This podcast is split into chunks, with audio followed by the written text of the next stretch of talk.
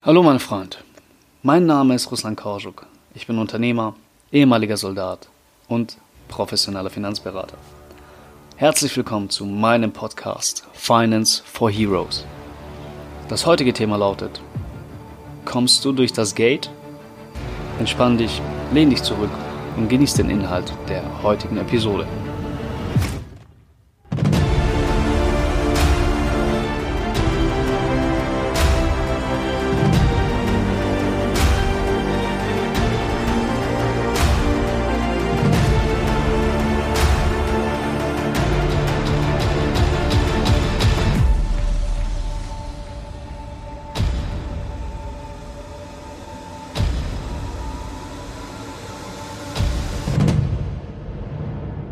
Obwohl ich aus der Bundeswehr ausgeschieden bin, bin ich nach wie vor im Bundeswehrverband geblieben. Einfach nur, um auf dem Laufenden zu bleiben und mal zu gucken, was die Bundeswehr so treibt. Am Freitag hatte ich dann die Bundeswehr, das Magazin des Deutschen Bundeswehrverbandes im Briefkasten und die Ausgabe finde ich sehr, sehr spannend. In der aktuellen Ausgabe ist mir nämlich aufgefallen, dass bereits auf der allerersten Seite, also auf der Innenseite des Covers, Werbung für die Anwaltschaftsversicherung gemacht wird. Der Werbetext lautet wie folgt. Vorteile sichern. Schon heute durch eine Anwaltschaftsversicherung und gleichzeitig sparen mit dem Abschluss einer privaten Pflegepflichtversicherung. Was die Pflegepflichtversicherung ist und wofür das Ding gut ist, das habe ich bereits in Episode 12 erklärt. Da geht es nämlich um die finanziellen Vorteile, die du als Soldat hast. Also falls noch nicht gehört, unbedingt nochmal reinhören. Und heute möchte ich mal verständlich erklären, was die Anwaltschaftsversicherung ist und ob du sie wirklich brauchst. Stell dir mal Folgendes vor. Wenn du in eine Kaserne reinfährst, findest du in der Regel eine Sicherheitskontrolle, die prüft, ob du Soldat bist und somit zutrittsberechtigt bist oder eben nicht. Wenn du deinen Truppenausweis dabei hast, ist alles cool. Wenn nicht, wird das Prozedere ein wenig aufwendiger. Und wenn du im Rahmen eines Auslandseinsatzes, ja, wenn du da bist, dann wird das Camp ebenfalls bewacht und wer ins Camp reiben will, muss in der Regel erst durch die Sicherheitskontrolle am Main Gate vorbei, bevor er dann wirklich rein darf. Und genauso verhält es sich auch bei allen biometrischen Versicherungen, also Versicherungen, die deinen Körper oder dessen Gesundheit versichern sollen. Das ist zum Beispiel die Risikolebensversicherung, die Berufs- bzw. Dienstunfähigkeitsversicherung oder die Krankenversicherung. Bevor du da rein darfst in diese Versicherung, wird erst einmal penibelst geprüft, ob du überhaupt zur Crew dazugehörst, also zum Rahmen der versicherbaren Personen, und ob du rein darfst. Diese Kontrolle nennt man Gesundheitsüberprüfung durch Gesundheitsfragen. Wenn bei dir gesundheitlich gesehen alles Chico ist, wirst du reingelassen. Hast du allerdings irgendwelche Schäden an deinem Körper, wurdest du schon, keine Ahnung, ein oder vielleicht mehrmals operiert, also irgendwelche Krankheiten, Bandscheibenvorfälle oder Unfälle hinter dir, ja, wird das mit dem Eintritt in die private Krankenversicherung zum Beispiel ziemlich schwer.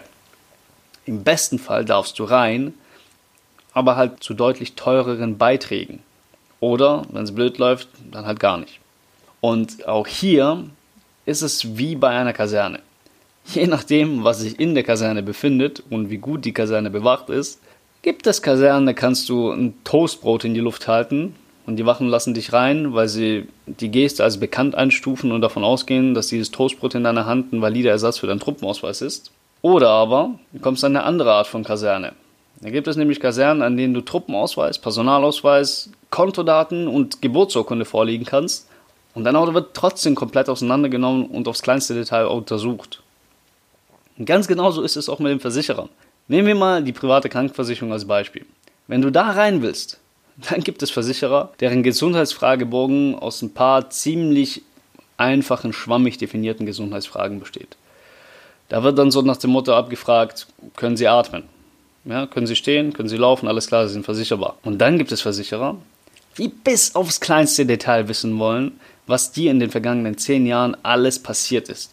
Da wird dann nach dem Motto abgefragt, hatten Sie in den letzten zehn Jahren mal ein leichtes Kratzen im Hals? Und wie du dir schon denken kannst, spiegelt sich anhand der Menge und der Genauigkeit der Gesundheitsfragen auch die Qualität des jeweiligen Versicherungsschutzes wider. Der Versicherer, der fragt, ob du halbwegs am Leben bist und ob du halbwegs in der Lage bist zu atmen, wird im Leistungsfall, also wenn du die Versicherungsleistung wirklich brauchst, eher nach Antworten suchen, weshalb er nicht zur Auszahlung der versicherten Leistungen verpflichtet ist. Und die findet er dann meistens auch, weil es irgendwo in dem Vertragswerk immer eine Ausschlussklausel gibt, die zufällig genau auf deinen Versicherungsfall zutrifft, weil das ja in den Gesundheitsfragen nicht abgefragt wurde. Auf der anderen Seite, der Versicherer, der alles bis ins kleinste Detail abfragt, der wird im Leistungsfall keine Faxen machen und dir das Geld einfach überweisen, beziehungsweise dann die Leistung bezahlen, weil bereits vor Versicherungsbeginn geprüft wurde, ob mit dir alles in Ordnung ist und ob du dort angenommen wirst. Wenn die Antwort ein ganz klares Ja ist, dann wirst du angenommen. Durch die Gesundheitsfragebögen stellen die Versicherer nämlich fest, wie hoch das Risiko auf deren Seite ist, beziehungsweise wie hoch die Chance ist, dass du tatsächlich krank wirst und dass der Versicherer leisten muss. Je weniger Mängel du hast, also je gesünder du bist, desto unwahrscheinlicher ist es, dass du ernsthaft krank wirst und desto unwahrscheinlicher ist es, dass die Versicherung leisten muss. In diesem Fall wirst du mit Kusshand angenommen. Und wenn dir dann nach Abschluss der Versicherung doch was passiert, ja, dann hat der Versicherer auf seiner Seite quasi einen Verlust bei der Wette, die er gemacht hat und ähm, muss leisten. Punkt. Und hier kommt jetzt die Anwartschaftsversicherung ins Spiel. Mit der Anwartschaftsversicherung bist du nämlich Anwärter für die private Krankenversicherung. Genauso wie du Anwärter für den Feldwebelposten oder Anwärter für den Offiziersposten bist. Als Anwärter bist du noch nicht da, aber du bist quasi auf dem Weg dahin. Wenn du nach deiner Dienstzeit in die private Krankenversicherung möchtest, dann ist die Anwaltschaftsversicherung deine Eintrittskarte. Wenn du das Ding nämlich hast, wirst du gar nicht erst nach deinem Gesundheitszustand gefragt, sondern wirst ohne Gesundheitsüberprüfung versichert. Das ist ein bisschen wie, wenn du in die Kaserne willst und die Wachen dich schon persönlich kennen. Da musst du nicht mal den Truppenausweis ziehen. Die Schranke geht schon auf, wenn du in Richtung Kaserne abbiegst. Und das ist ultra geil, weil während deiner Dienstzeit hast du nämlich täglich tausende von Möglichkeiten, deinen Körper zu damagen. Und die private Krankenversicherung wird mit jeder auch noch so kleinen Beschädigung an deinem Körper eher unwahrscheinlich für dich. Hast du aber eine Anwaltschaftsversicherung, kannst du dich theoretisch vom Leopard überfahren lassen und kommst trotzdem noch in die private Krankenversicherung rein. Also, wenn du das überlebst. Ich denke, du weißt, was ich meine. Hierbei gibt es allerdings Folgendes zu beachten. Es gibt die kleine Anwaltschaftsversicherung die sichert nur deinen Gesundheitszustand ab. Das heißt, wenn du im Alter von 20 Jahren völlig fit und gesund eine Anwaltschaftsversicherung abschließt und nach, keine Ahnung, acht Jahren Dienst äh, im Grammawa-Zug mit einem kaputten Rücken, einigen Bandscheibenvorfällen, zwei kaputten Knien die Bundeswehr dann verlässt, wird der Gesundheitszustand von vor acht Jahren berücksichtigt, wenn du in die private Krankenversicherung willst. Beziehungsweise du wirst beim Eintritt in die PKV gar nicht erst danach gefragt. Dann gibt es aber noch die große Anwaltschaftsversicherung. Die sichert den Gesundheitszustand, dein Eintrittsalter und die aktuellen Tarifbedingungen ab in dem Jahr, in dem du die Anwaltschaftsversicherung abschließt. Das bedeutet wiederum, wenn du mit 20 Jahren eine große Anwaltschaftsversicherung abschließt und nach 42 Jahren Dienst als Berufssoldat mit 62 Jahren die Bundeswehr verlässt und dich dementsprechend auch in der privaten Krankenversicherung versichern willst, was übrigens Sinn macht, weil du dafür Beihilfe bekommst, dann wirst du beim Antreten in die private Krankenversicherung behandelt, als wärst du noch der 20-jährige, junge, fitte Kommandosoldat, der perfekt gesund ist. Und wenn die privaten Krankenversicherungen in den vergangenen 42 Jahren alle ultra teuer geworden sind, dann kann dir das ziemlich egal sein, weil du noch die Konditionen der Tarifgeneration von vor 42 Jahren bekommst.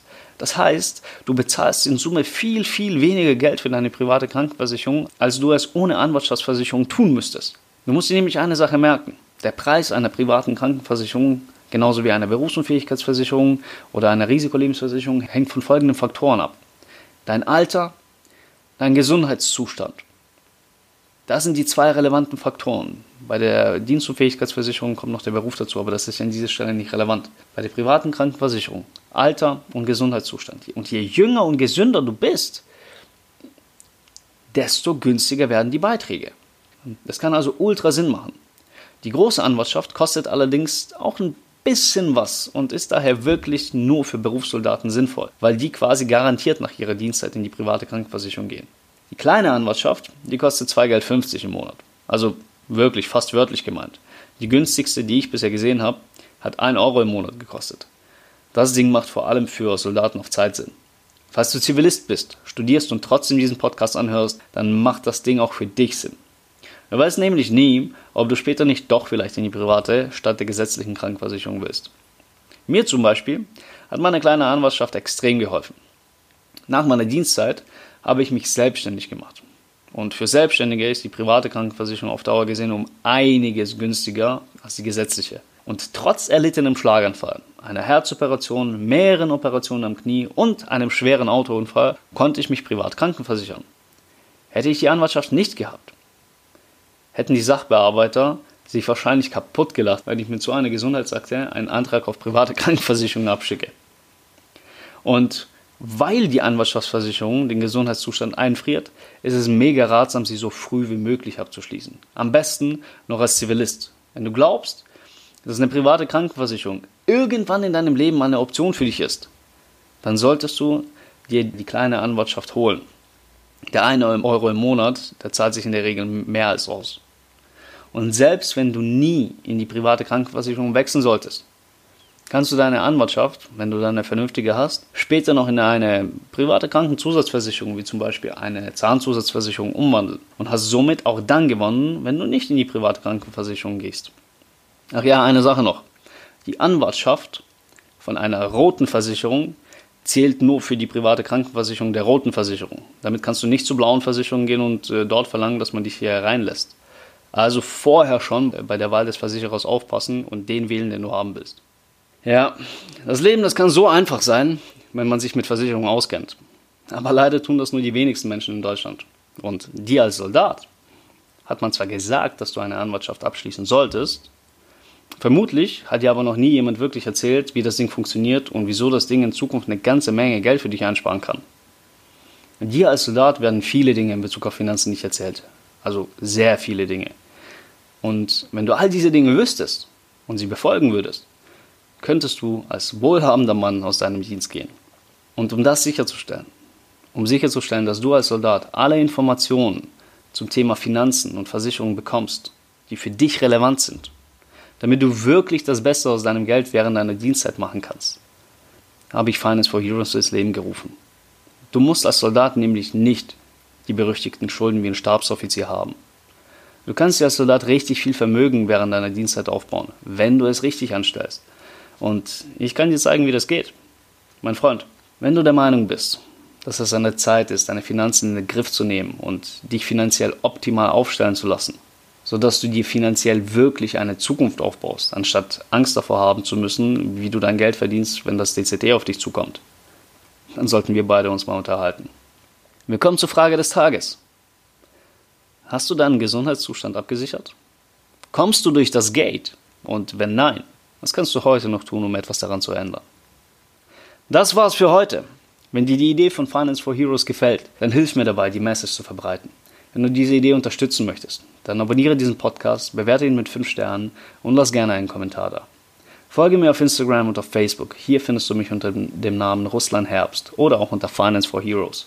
Wenn du eine Frage an mich hast, kannst du mir gerne eine E-Mail an financeforheroes at googlemail.com schreiben oder mich einfach auf Social Media kontaktieren. Und wenn in diesem Podcast etwas Wertvolles für dich dabei war, dann sage es deinen Kameraden weiter. Mein Freund, ich wünsche dir einen schönen Tag.